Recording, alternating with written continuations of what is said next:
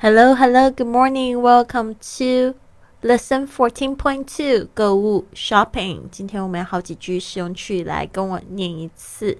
Number one, is there a shopping center around here? Is there a shopping center around here? 这附近有购物中心吗？Is there a shopping center around here? Two, is that store open on Sundays? Is that store open on Sundays? 这家商店星期日有开吗？Is that store open on Sundays? Three. What are their business hours? What are their business hours? 他们的营业时间是几点？What are their business hours? Four. Where can I find the elevator? Where can I find the elevator? 我在哪里找得到电梯？Where can I find the elevator? Five. May I help you, sir?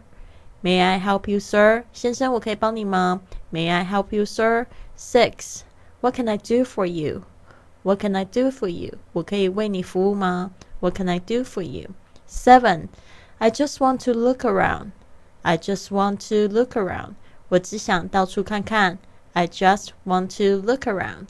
Eight. I'm just looking. I'm just looking. 我只是看看。I'm just looking. Nine. Do you carry cashmere sweaters here?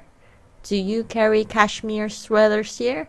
你们有卖这个克什米尔的毛衣吗？Do you carry cashmere sweaters here?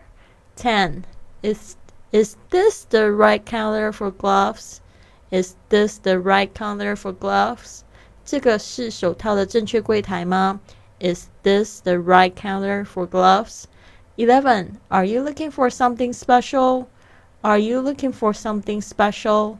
你在找特别的东西吗？Are you looking for something special? Twelve. I want something like this. I want something like this. 我想要这样子的东西。I want something like this. 好的，有参加训练营的同学，别忘了赶快交交你们的录音作业。好，I'll see you soon and have a wonderful day.